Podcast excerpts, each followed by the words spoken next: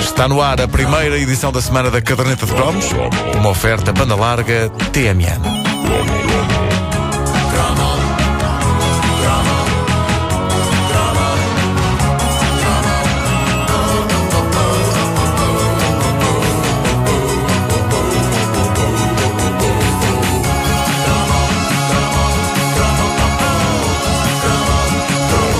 De mais, é preciso que se diga, vamos falar de cábulas. Advertência, fazer cábulas é mal petizada. Aliás, ó petizada, o que é que vocês estão a fazer a ouvir isto a esta hora? Ide para a escola e deixai os vossos pais sossegados a ouvir esta rubrica. Exato. E foram, e agora já foram. Sim. Agora já se olha, pode- vai fechar a porta do Agora- carro. lá E agora, e já se pode confessar técnicas eh, até agora inconfessáveis. Bom, eu desconfio que as cábulas, hoje em dia. Auxiliares de eh, memória. Auxiliares de memória, claro, claro.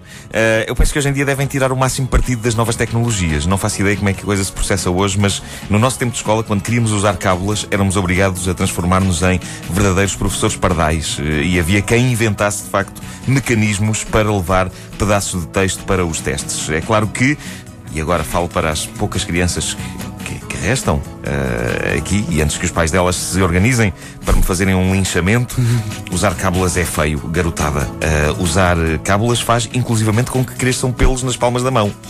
E em alguns casos provoca cegueira. Ou então não era usar cábulas, era outra coisa. Mas usar cábulas também provoca isso tudo. Li uma vez na, na revista super interessante. Bom, eh, não sei, eh, nem quero saber como são as cábulas hoje, mas com telemóveis e coisas do género não deve ter nada a ver com o que se fazia quando nós andávamos na escola. Eu lembro-me de colegas meus usarem eh, truques tão espetaculares como um sistema de roldanas usando umas pilhas e uma tira de papel com o texto escrito de forma minúscula. Não me perguntem pormenores sobre o funcionamento daquilo, mas lembro-me que era aparatoso. Lembro-me do clássico número do mostrador de relógio com um pedaço de papel colado, onde eh, estava escrita a matéria numa letra ainda mais minúscula. Lembro-me de, de um professor dizer: Oh, oh António, que horas são? E ele: São. Ah.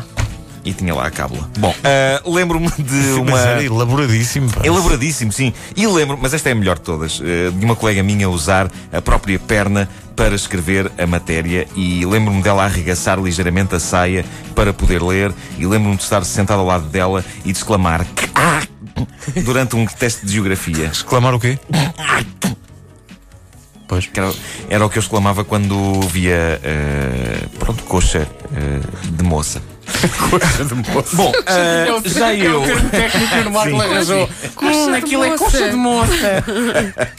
Já eu, eh, eh, eu lembro-me de, de usar várias técnicas para a cábula, eh, texto enrolado, enfiado dentro de canetas bic transparentes, por exemplo, e de nunca as usar por ficar esmagado pelo sentimento de culpa e também pelo medo e também pelo calor. Sim, porque eu cheguei a usar o método de transportar as cábulas dentro de um casaco grosso, péssimo, quando o tempo começava a aquecer e altamente suspeito. A pessoa estar com um quisto. Não!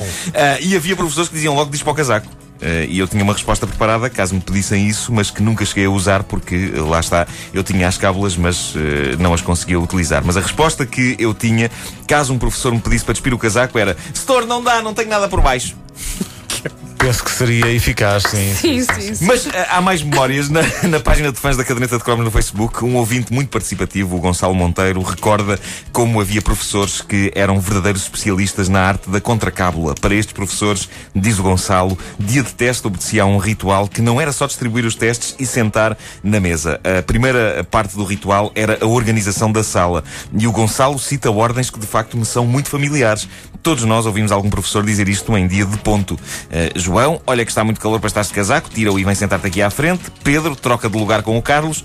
Esta era muito dolorosa quando o Pedro e o Carlos em questão tinham já todo um acordo de cooperação preparado. É verdade. durante é o intervalo. E parecia que alguns professores liam na mente como é que eles adivinhavam que o Pedro e o Carlos tinham todo um plano traçado. Estavam em conluio. Raios. O Gonçalo recorda também que estes professores mais sinistros eram os que passeavam por toda a extensão da sala durante os testes. Eh, E mais terrível do que isso, paravam de vez em quando junto de um ou outro aluno. Vai ser horrível. E eh, ficavam a vê-lo a fazer o teste. Isso era e terror. eu, eu lembro-me disto me acontecer e de ficar com suores frios. Sobretudo quando um professor, eh, como, quando- como diz o, o Gonçalo, se punha ah, ao pé de nós a acenar negativamente com a cabeça. Exato. E, a- e a emitir um som de discordância do estilo. Isso era tão mau. Porquê é que eles faziam aquilo? Deixem-me em paz. Depois corrijam em casa, deem-me zeros se quiserem. Uh, arrepiante, arrepiante. Material de que são feitos os pesadelos. E é por isso que ainda hoje eu fico com suores frios quando estou a escrever um texto e alguém para junto ao computador. Acho sempre que essa pessoa vai dizer que não com a cabeça e fazer.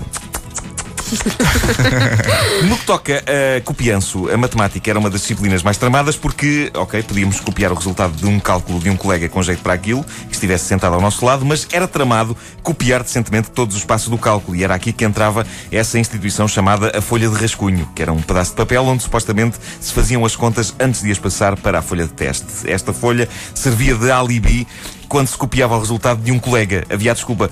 Pois, eu não tive tempo de passar o cálculo todo para a folha do teste, mas fiz o cálculo da folha de rascunho, só que deitei fora a folha de rascunho. Ah, claro que sim. É claro que a dada altura professores começaram a exigir a folha de rascunho também.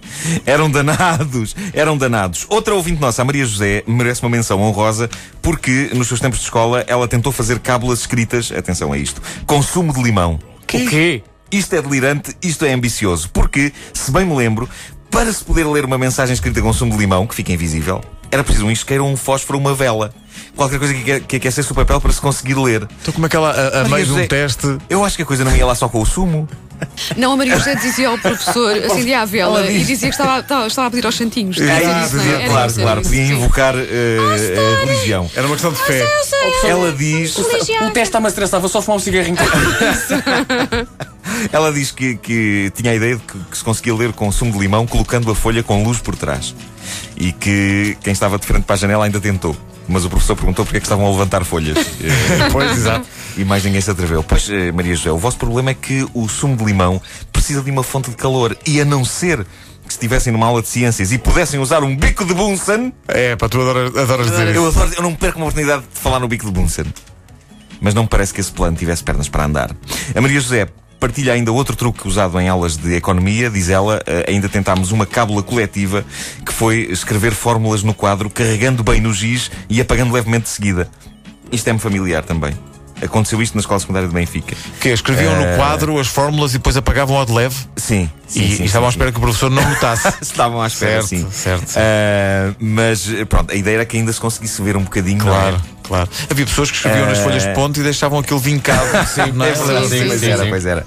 Mas ela diz que o choque, eh, depois de passarem as, as fórmulas todas para, para o quadro e de apagarem, eh, foi quando o professor disse que no teste em questão não era preciso saber as fórmulas. que, epá, que, Eu gosto muito. que pontaria. Talvez ele tenha visto o quadro. Talvez ele tenha visto Talvez, o quadro sim. antes. É verdade. Enfim, Meu Deus.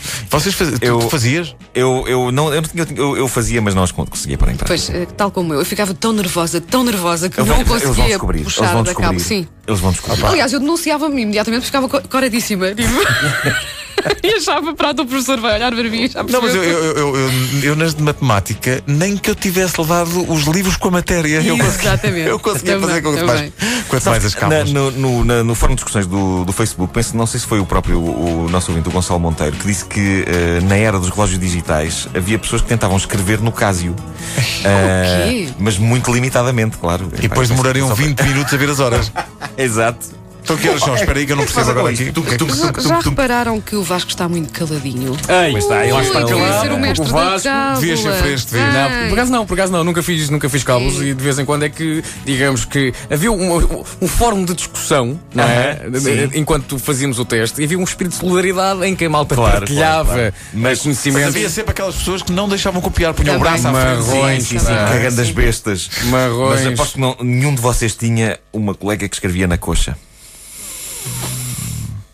Eu tive, mas foi, foi anos, anos mais tarde. E era uma tatuagem. Dizia amor de Vasco. São Jorge de Arroz 79. A caderneta de cromos é uma oferta banda larga TMN, disponível em podcast em radiocomercial.clix.pt e também no iTunes. Ficámos a 3 minutos das 9 da manhã. Bom dia, boa semana com a Rádio Comercial.